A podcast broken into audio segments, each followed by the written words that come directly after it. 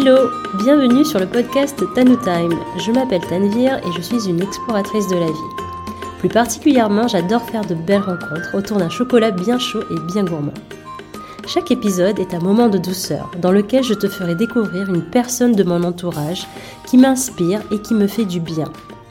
Ce sera une conversation pour évoquer sa personnalité, son univers et l'impact qu'elle a sur moi. J'espère de tout cœur que cela résonnera en toi.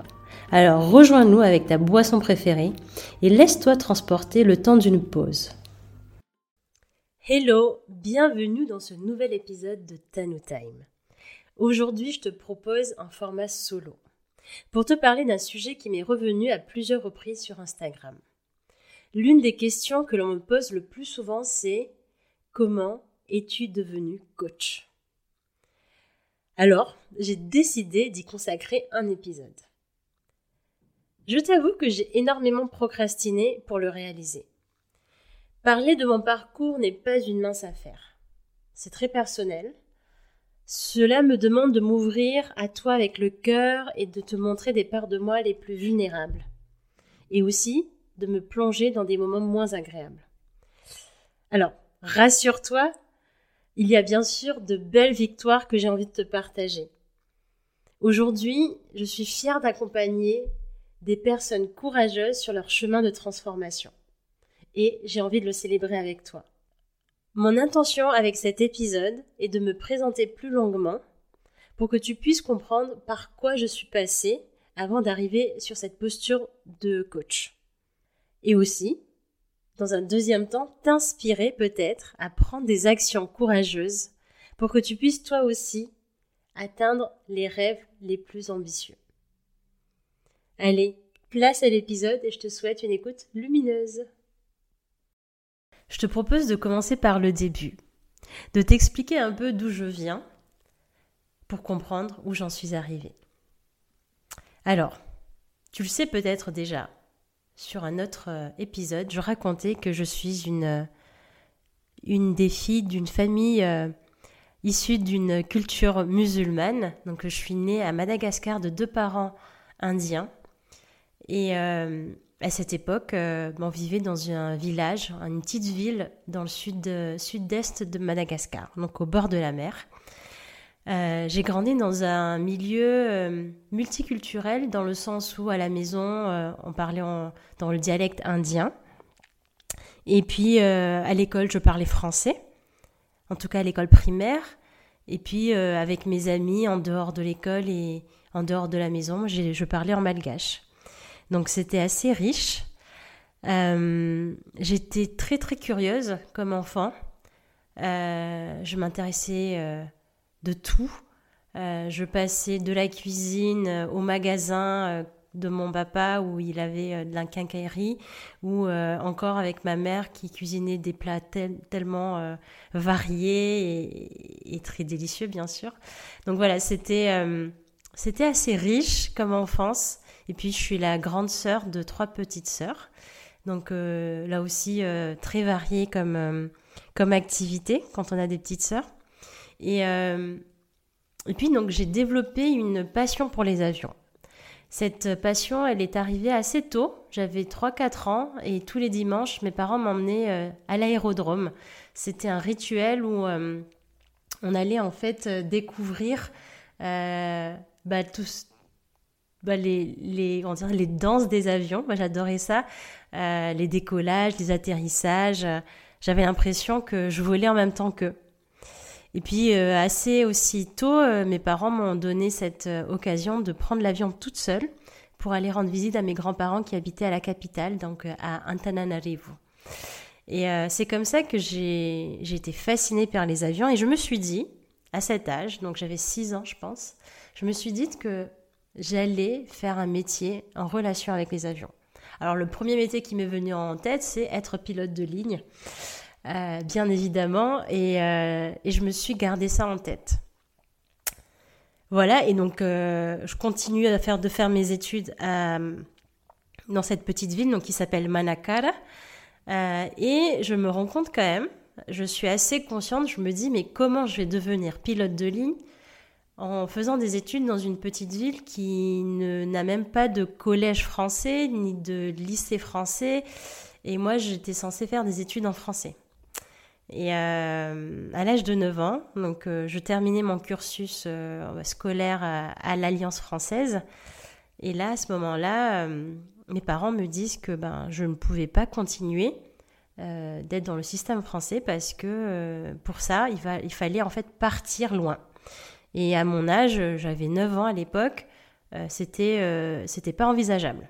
Donc c'était assez brutal comme un comme annonce. Et là, à ce moment-là, euh, ils me disent que, bah, que j'allais justement euh, intégrer une école malgache, un collège malgache qui est à la fois privé mais aussi catholique. Donc complètement à l'opposé de ce que je vivais avant, qui était plutôt un système français et laïque.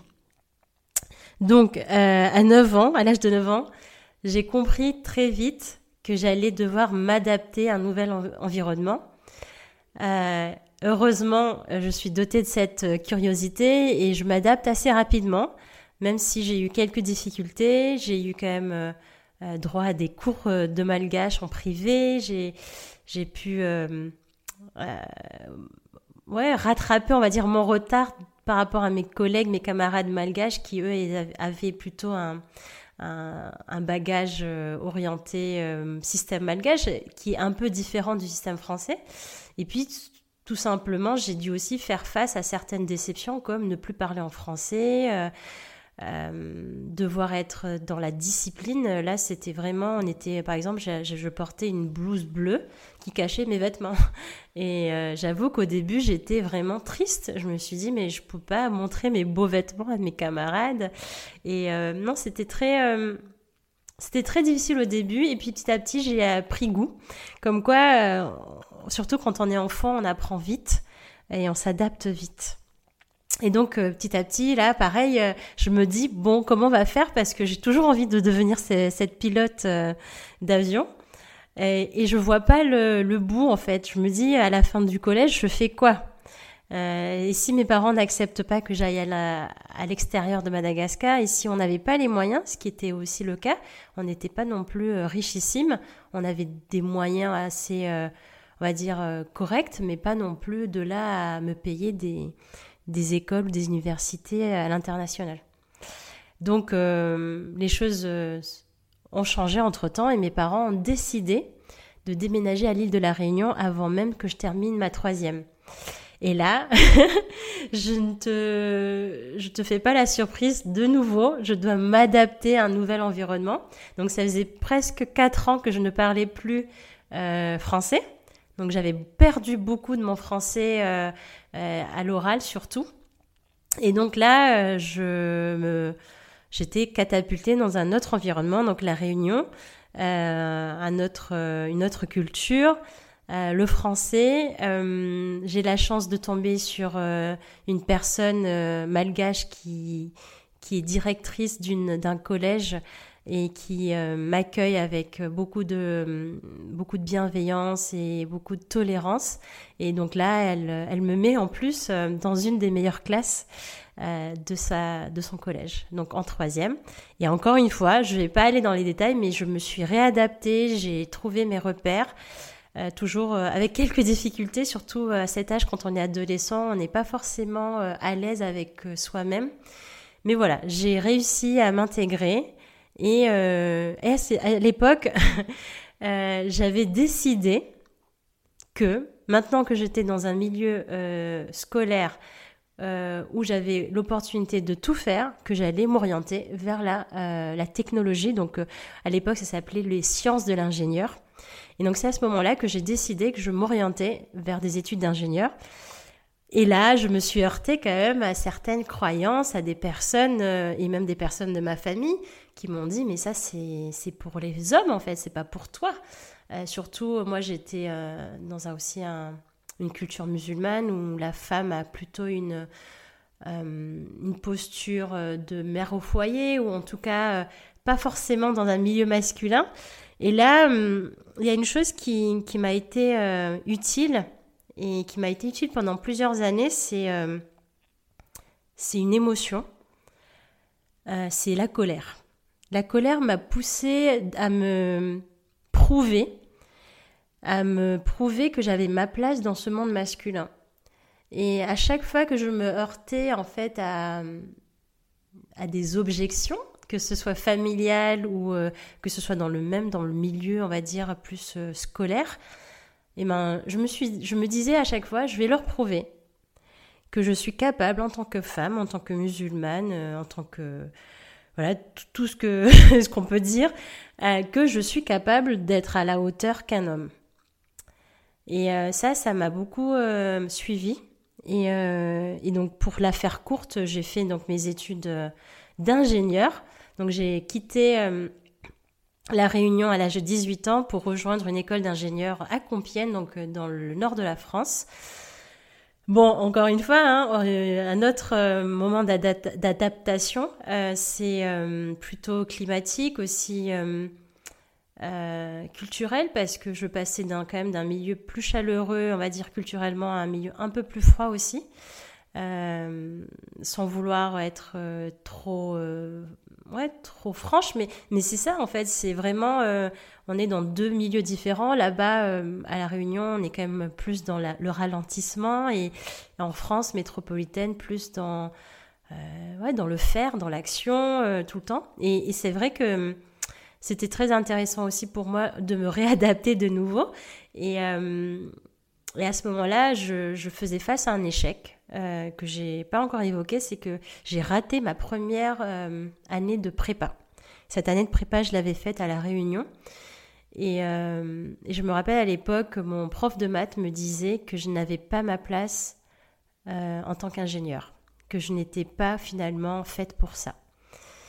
Et il fallait pas me le dire parce que à ce moment-là, je me suis dit ah si tu me dis ça, c'est qu'il faut que je te prouve que c'est que t'as tort. Donc encore une fois, le moteur de la colère est revenu et j'ai eu besoin en fait de de me prouver et de prouver aux autres euh, que j'étais à ma place. Et donc euh, j'ai fait mes études d'ingénieur de 5 ans euh, à Compiègne. J'ai c'était c'était très chouette. J'ai appris tellement de choses. J'étais passionnée par la mécanique.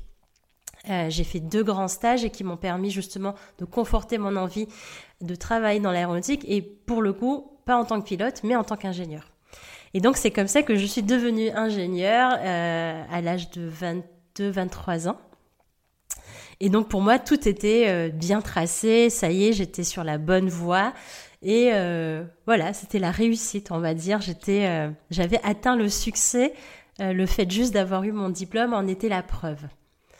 Et là commencent mes premières années d'ingénieur. Donc je rejoins euh, une société euh, de prestations. À l'époque, euh, c'était en 2012. Et donc c'est comme ça que petit à petit, ben, j'ai fait mon, mon, petit bonhomme de chemin, comme on dit, dans l'aéronautique.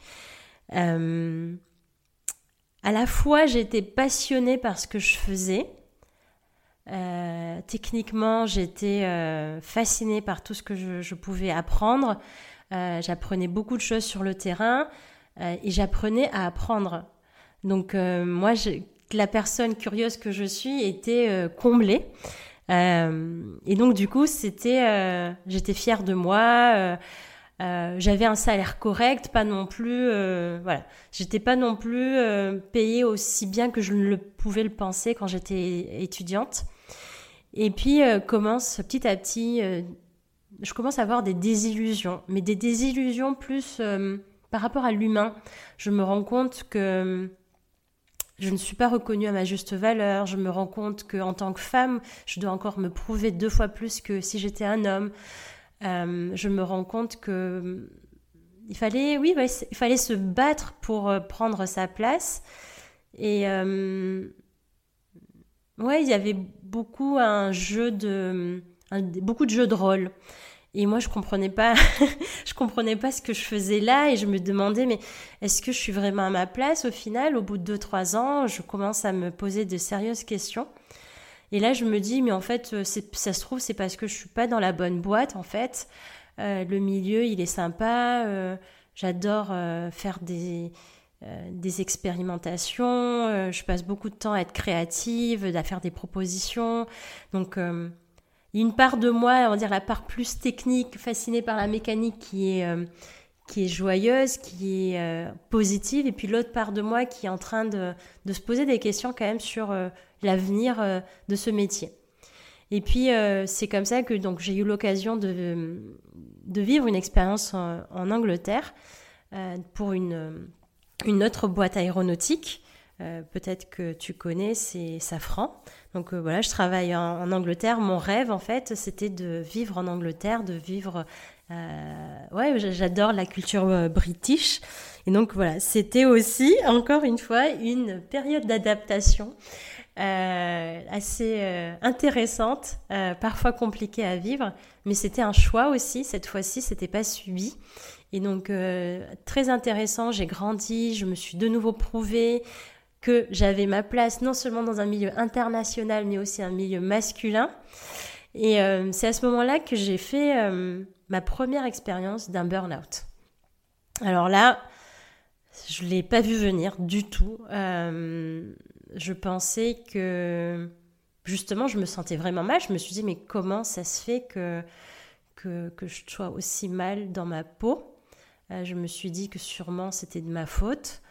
Euh, je me suis rendu compte aussi que toutes mes, mes problématiques euh, vis-à-vis du management, c'était l'humain et c'était pas lié à mes projets techniques.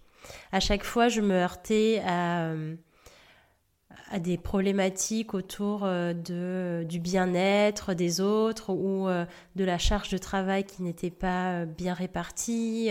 C'était beaucoup plus sur l'humain. Euh, et même sur autour de l'empathie ou le manque d'empathie plutôt. Euh, et donc c'est à ce moment-là que je me suis rendu compte que ah il y a quelque chose qui cloche. Euh, J'épargne tous les détails, mais j'ai eu beaucoup de mal à traverser ce moment-là. Surtout que j'étais loin de ma famille, j'étais en Angleterre, j'avais très peu d'amis sur place. Heureusement, j'ai de très bons amis sur qui je pouvais compter. Et euh, c'est à ce moment-là où je me suis dit, ah, mais c'est. Il y a quelque chose à faire, il y a quelque chose à, aller explorer en moi. Et euh, je pense que je me doutais de quelque chose, mais j'étais pas encore prête. Alors j'avais commencé une thérapie en anglais qui était quand même, euh, voilà, on va dire un challenge personnel, mais c'était intéressant quand même parce que j'avais besoin d'être entendue. Et à l'époque, je me suis dit qu'il fallait que je rentre en France. Et euh, puis, ben, en postulant, euh, j'ai eu de nouveau l'occasion de revenir à Nantes, là où j'habite actuellement. Et euh, donc, j'ai retrouvé un poste, un très bon poste d'ingénieur en recherche et innovation dans une boîte aussi qui travaille dans l'aéronautique et qui, en fait, me propose un poste quand même qui me permet d'être créative, libre, et puis, ouais, c'est avec beaucoup de challenge. Et moi, j'ai besoin de challenge, sinon je m'ennuie très vite. Ça, c'est aussi euh, la part de curiosité. C'est, on va dire, le défaut, on va dire, d'être curieuse. Parfois, c'est ben, de se lasser très vite. Donc, à ce moment-là, je me dis, c'est chouette, j'ai trouvé du travail qui me correspond parfaitement et euh, je n'ai plus à me plaindre, tout va bien se passer. Donc je, voilà, c'est les six premiers mois se passent à merveille. Je, voilà, je m'éclate. J'ai plein de challenges. J'ai un manager qui me permet de voyager partout et moi j'adore voyager. Je travaille avec des Suédois, des Espagnols. Enfin bref, c'est, on va dire le rêve quoi. et euh, et puis vient euh, un moment où je me dis ah je commence à m'ennuyer. Et euh, j'en fais un peu part à mon manager. Je lui dis, bon, je commence à m'ennuyer, euh, le poste est très cool, mais j'aurais besoin de, de voir autre chose en plus. C'est une petite boîte, donc en même temps, je me dis, il y a plein de choses à faire quand c'est une petite boîte.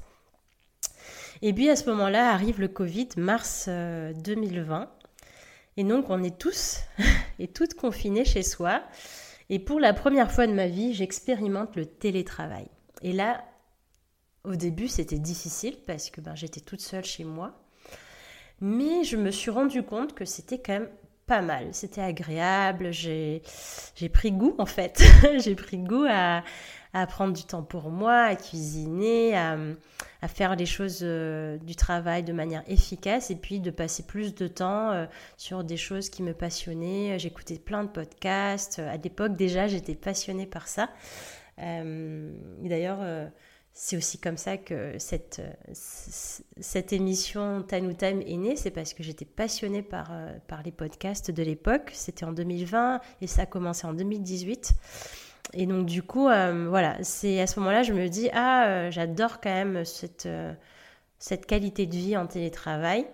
Et, et, puis, tout se passe bien. Et puis, arrive mai 2020 et mon boss, mon manager me dit, allez, on retrouve notre bureau à 100%. Euh, alors, ce que je dis pas, c'est qu'entre temps, je sens que ça se passe pas très bien entre mon manager et moi. Il y a des petits euh, conflits. Je sens que c'est pas fluide. Mais euh, je me dis, ça ira mieux une fois en présentiel. ça doit être l'effet du télétravail. Et en fait, non, ça s'empire. nos relations se dégradent de plus en plus. Moi, je suis complètement démotivée et je ressens un mal-être de nouveau. Euh, comme quand j'étais en Angleterre. Et là, je me dis, ah, ça va pas. Je ne vais pas continuer à vivre ça de nouveau toute seule. Et c'est à ce moment-là, donc, euh, donc euh, voilà, c'était un deuxième burn-out. J'ai eu un arrêt maladie. Et malgré que, voilà, j'ai vu ça un peu comme un échec, un deuxième échec, je me suis dit, je vais devoir explorer certaines choses que je n'osais pas aller voir jusqu'à présent ça demande euh, du courage, mais il fallait que je le fasse. J'avais besoin de comprendre. Et euh, en tant que bonne scientifique, je me dis, il faut explorer, il faut comprendre euh, le phénomène. Donc c'est comme ça que je me suis renseignée sur les possibilités. Et moi, ce que j'aimais bien, c'est d'être dans l'action. Et donc, pour être dans l'action, il y a un outil qui fonctionne très bien pour pouvoir s'explorer. C'est euh, le coaching. Donc, bienvenue sur ce terme de coaching que j'ai pas encore évoqué jusqu'à présent, à présent, pardon. Et donc, euh, je, j'ai un collègue, un très bon collègue qui me parle d'une coach, et euh, moi je dis allez, j'y vais, je teste. Et donc cette personne, j'ai eu l'occasion de la rencontrer, on a une première séance, et pour moi ça match. Moi j'avais de toute façon besoin de comprendre ce qui se passait. Donc euh, j'ai eu l'occasion, euh, en parallèle de ce que je vivais encore euh, de manière, on va dire, désagréable, de comprendre mon fonctionnement, de mettre des mots sur des émotions que je comprenais pas, comme la colère, comme l'injustice. je me rendais compte que, ben, que je ne posais pas mes limites, que ce soit dans le milieu pro ou perso, que j'étais atteint du syndrome de loyauté. Et, euh, et que ben, tout, ce, tout ce que je, vivais jusqu'à présent, c'était des relations toxiques. Et, euh, ça, j'avais ma responsabilité euh, dans cette relation-là. Donc petit à petit, je me suis rendu compte que, ben, que j'étais vraiment pas bien et que j'avais besoin de me sortir de cette situation.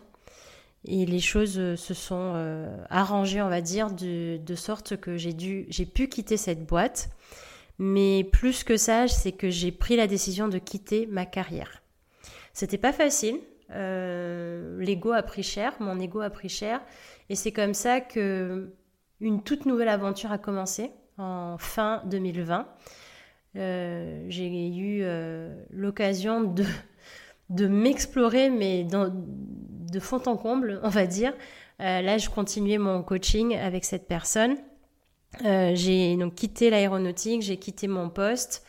Euh, donc euh, heureusement, j'avais droit au chômage.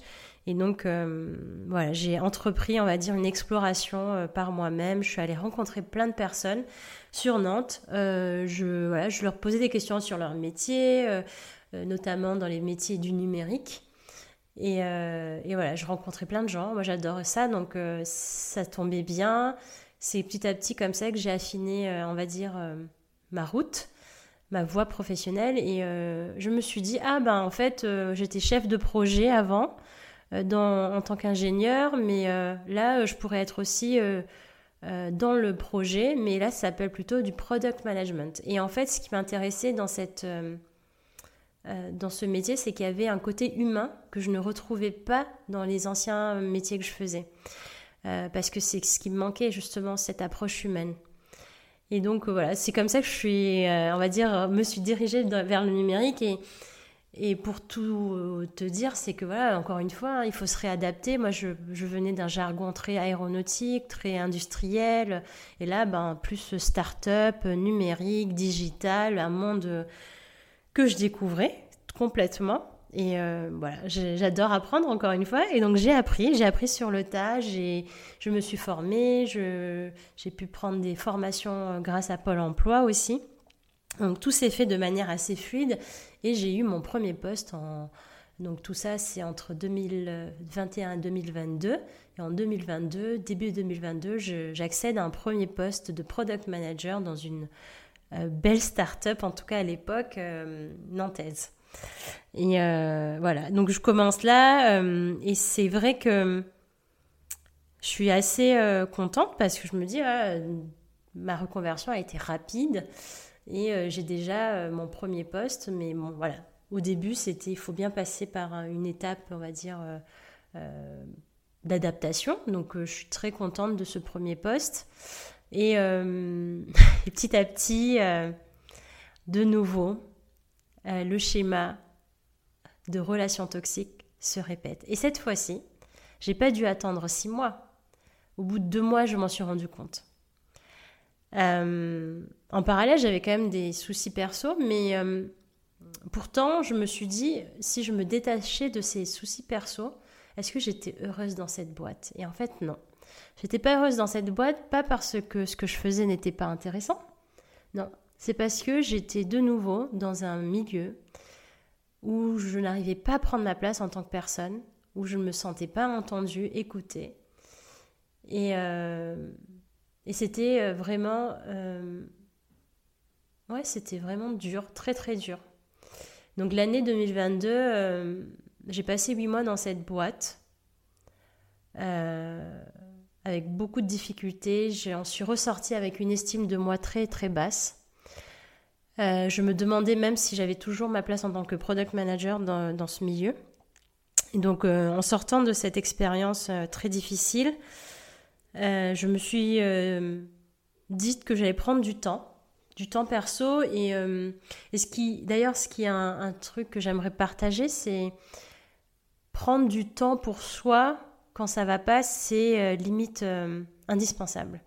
Donc moi, à ce moment-là, je je m'offre un mois de vacances solo. Ben, j'appelle ça plutôt une, un pèlerinage avec soi-même. J'avais besoin de me retrouver, de retrouver la joie qui était partie. En fait, j'avais déjà, j'étais vraiment éteinte. Euh, et je, me suis offert un voyage solo avec euh, euh, Interrail. Donc, c'est un, système de, de voyage en train en Europe. Et donc, c'était, pour moi, c'était limite thérapeutique. J'avais vraiment besoin de faire ça. Et c'est un mois, j'ai réussi à, à retrouver une solidité intérieure que je n'avais pas euh, un mois auparavant.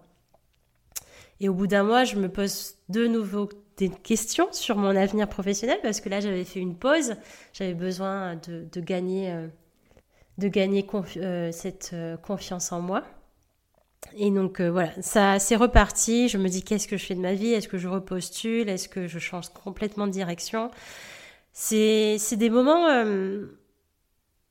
très très très bousculant. Euh, tout est confus. Euh, je me dis, est-ce que je, je me fais accompagner? Est-ce que c'est pas trop tôt parce que je sors euh, tout, tout, juste de, de, cette période traumatisante Est-ce que j'ai l'énergie pour me faire coacher? Donc en parallèle, je, voilà, je continue de voir une psy que je vois toujours aujourd'hui et qui m'aide à comprendre des blessures euh, du passé, de, de, voilà, de, faire un peu euh, la paix sur certaines choses euh, et de, de, mettre fin à des schémas répétitifs. Et donc voilà, c'est comme ça aussi que hum, j'ai pu guérir. Et en décembre 2022, je me dis qu'il va falloir faire quelque chose. Donc je remets mon CV à jour, euh, pas très motivée, mais je le fais quand même parce que je me dis je veux pas continuer euh, dans une phase de chômage où je sais pas euh, ce que je vais faire. Et entre-temps, mon idée de podcast, donc de Tanu Time, commence à, émerger. Alors, j'avais déjà le projet de créer un podcast, mais je n'osais pas le faire. Donc, en janvier 2023, je me dis qu'il était temps que je fasse naître ce projet de manière concrète et pas que j'en parle juste.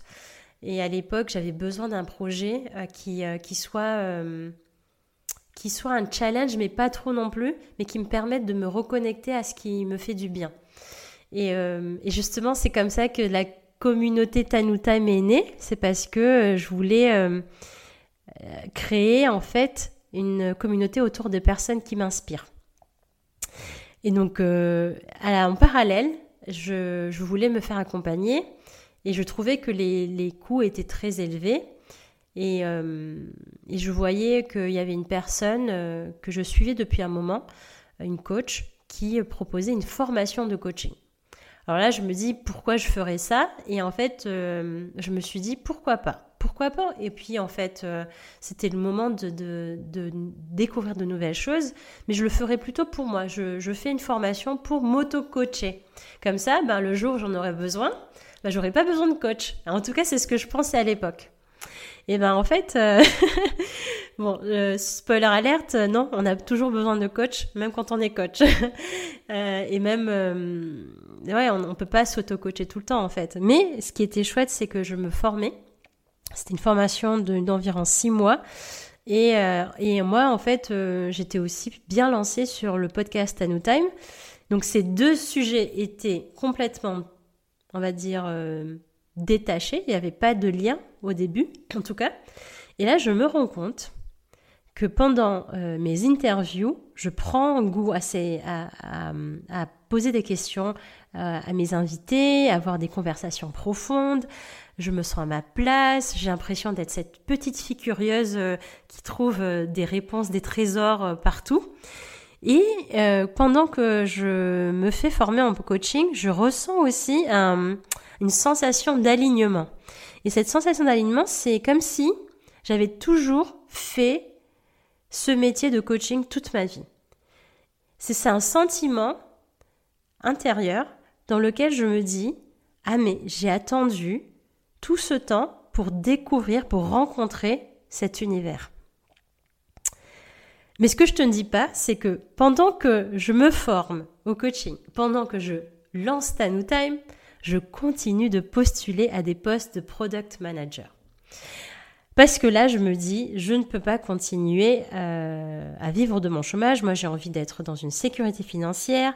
Donc, ce que je fais, c'est que ben voilà, je passe plein d'entretiens, mais j'avoue y aller le cœur serré. Et euh, je me dis que voilà, c'est pas euh, c'est pas marrant, mais il faut le faire quoi. en gros, il faut un peu souffrir pour avoir pour pour vivre pour vivre. Il faut souffrir pour bien vivre. Travailler, c'est pas facile. je commence à me dire que il faut le faire, c'est une obligation. Et euh, pendant que je me forme, pendant que j'installe New Time, euh, donc je fais face à de nombreux refus dans mes candidatures. Euh, je me heurte à des moments incompréhensibles. Je pense que c'est aussi lié à toute ma transformation qui se met en place grâce au coaching, parce que quand je me forme au coaching, je ne me formais pas juste pour coacher, mais je me coachais avant tout. J'avais des, euh, des exercices en fait qui me permettaient de mieux me comprendre, et donc je découvrais en fait tout un tout un monde dans lequel je me disais mais mais pourquoi euh, je ne suis pas euh, heureuse? Pourquoi je ne suis pas heureuse quand je passe mes entretiens? Donc je voilà, je continue pourtant.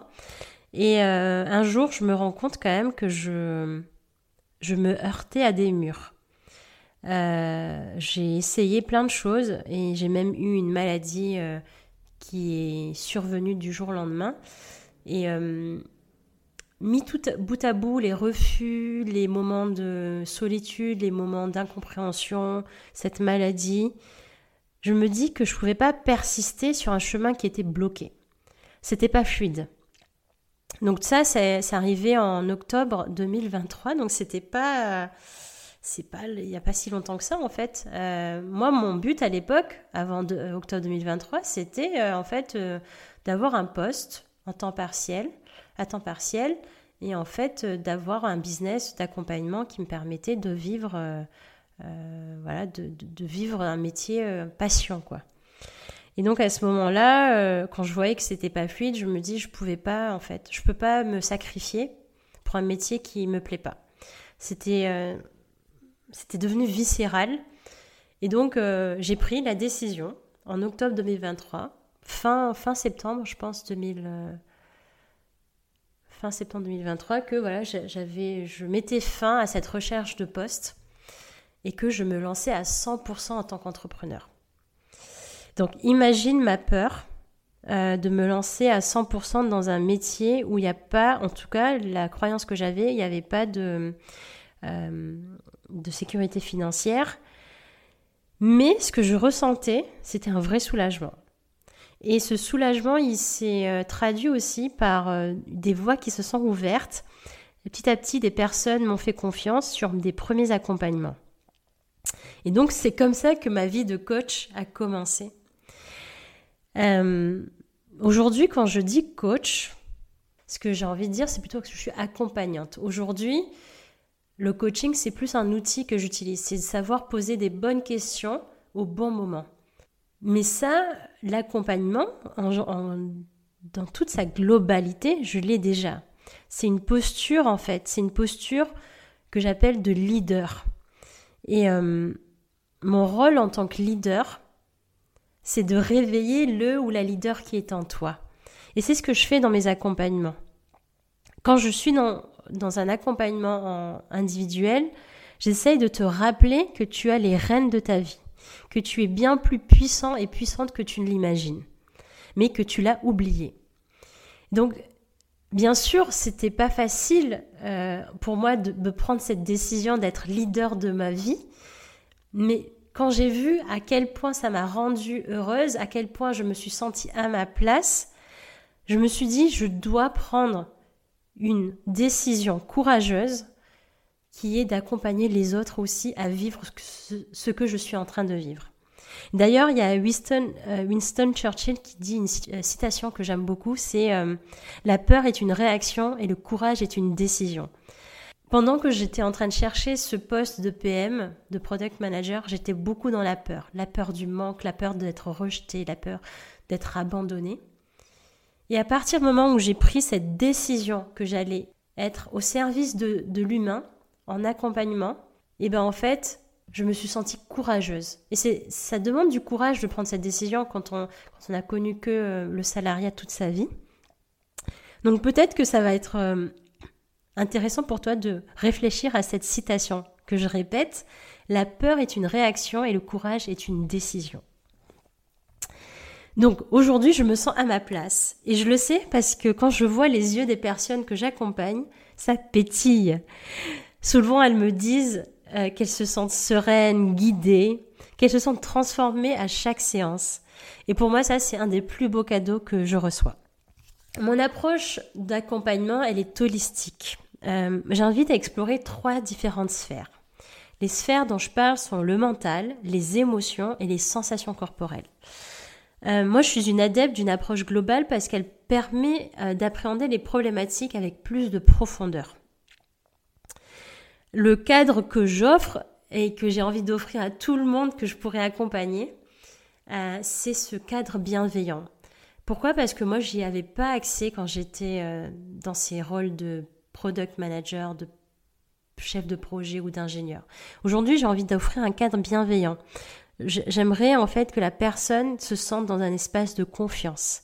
Et euh, surtout, je suis, euh, j'aime dire que je suis ta cheerleader, je suis là pour te soutenir, pour te t'encourager.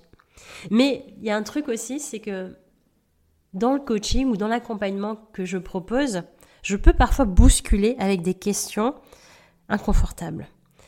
Je vais te dire des choses que tu n'as pas forcément envie d'entendre, mais qui va te permettre de, de te sortir de ces schémas euh, de blocage qui t'empêchent d'aller vers tes rêves, vers tes envies, euh, ou peut-être de te sortir des, situations, euh, on va dire, plus bloquantes, des situations qui te rendent malheureux ou malheureuse. Voilà. Alors voilà, je, pense que j'ai fait le tour de mon parcours. Euh, j'ai un peu aussi partagé euh, en quoi ça consiste d'être coach. C'est plus une posture d'accompagnement. Euh, j'utilise des, des outils assez divers. Donc j'utilise de la méditation, de la visualisation, aussi du théâtre d'impro parce que j'en suis une grande fan et j'utilise ça pour simuler des situations qui permettent justement de te préparer à des futures, euh, des futures, on va dire, relations, des futures conversations un peu courageuses. je vais aussi te proposer aussi de travailler sur ton marketing si tu es entrepreneur. je n'accompagne pas que des entrepreneurs, mais souvent, euh, j'ai des personnes qui viennent, euh, qui, qui, ont besoin de clarifier leur, euh, leur cible idéale, par exemple.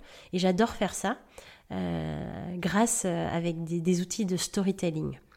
Voilà. J'espère que cet épisode n'est pas trop long. Je sais qu'il est un peu long que d'habitude en termes de format solo. Mais j'avais envie de vraiment d'offrir euh, tout ce que j'avais sur le cœur, euh, voilà, avec euh, beaucoup de générosité, aussi un peu de vulnérabilité. donc je suis désolée si à des moments c'était un peu, on va dire, émotionnel, mais en tout cas, je, j'espère que ça a résonné chez toi. si tu as envie d'en savoir plus sur mes accompagnements, je te propose que tu me contactes soit par email, soit par Instagram. Euh, tu peux aussi réserver un créneau offert sur Calendly, donc tu trouveras tout ça dans les notes de l'épisode. Euh, sache que tu es le et la bienvenue si tu te sens prête à t'investir dans ta transformation. Que tu sais qu'elle n'a pas de prix et que tu as envie de bousculer des croyances qui t'empêchent de vivre tes rêves. Je suis là et euh, je te dis à très bientôt pour un nouvel épisode. Ça y est, on arrive à la fin de cet épisode. J'espère sincèrement qu'il t'a plu et que tu as envie de le partager autour de toi. Si oui, tu peux noter mon podcast avec 5 étoiles sur la plateforme de ton choix, ça m'aiderait énormément. Je serais si heureuse de savoir que les joyeuses vibes de cette conversation se répandent et inspirent d'autres personnes. Alors merci de ton écoute et je te dis à très bientôt pour un nouveau Tanu Time.